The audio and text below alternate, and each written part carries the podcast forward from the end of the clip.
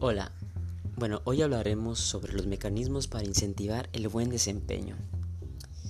Se espera que nuestros comportamientos y acciones den siempre frutos y resultados, ¿no? Por ejemplo, que nuestros padres nos pagaron nuestra educación en una escuela particular, esperando que ésta se encargara de dotarnos de conocimientos y habilidades. Asimismo, que usted se prepara para las evaluaciones para tener buenas notas. Son varios de los grupos de interés de una organización, como los proveedores, los socios, los trabajadores, quienes invierten sus recursos individuales en esta cambio de obtener pues resultados, ¿no? los cuales se conocen como recompensas. Pero para que suene más sofisticado, podría ser intensivos.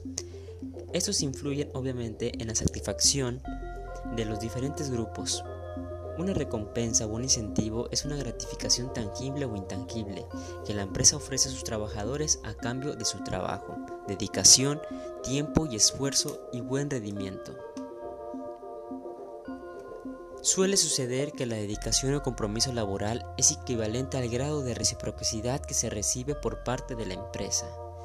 Es por ello que el sistema de recompensas de una empresa debe ser capaz de aumentar el compromiso a los colaboradores. Eso es lo importante. Por ejemplo, unos tipos de sistema de intensivos que se puede dar está el contexto social, está las relacionadas al trabajo y lo personal. Contexto social, una oficina privada, fiestas de la compañía, privilegios de un club, membresías, eh, acceso al personal a oportunidad de aprendizaje.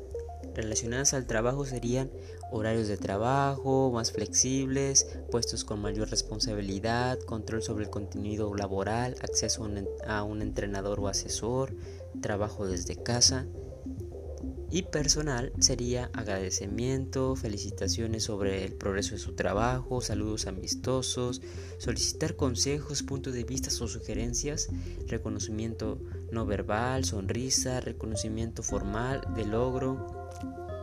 Pero bueno, eh, también hay que detallar qué tipos de recompensas hay, ¿no? Porque también las podemos clasificar como las, como las recompensas financieras y no financieras. La primera puede ser directa o indirecta. La recompensa directa, pues obviamente eh, son el salario directo, los bonos, los premios y las comisiones en el dinero que se paga al colaborador por el servicio prestado en un tiempo determinado, ¿no?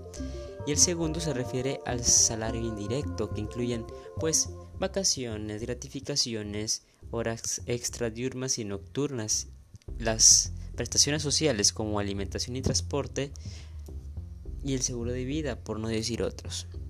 Las recompensas económicas pueden ser por realización de objetivos de la empresa, por antigüedad del trabajador, mayor de 5, 10 o 15 años, por excelente desempeño, por los resultados de las unidades en los departamentos.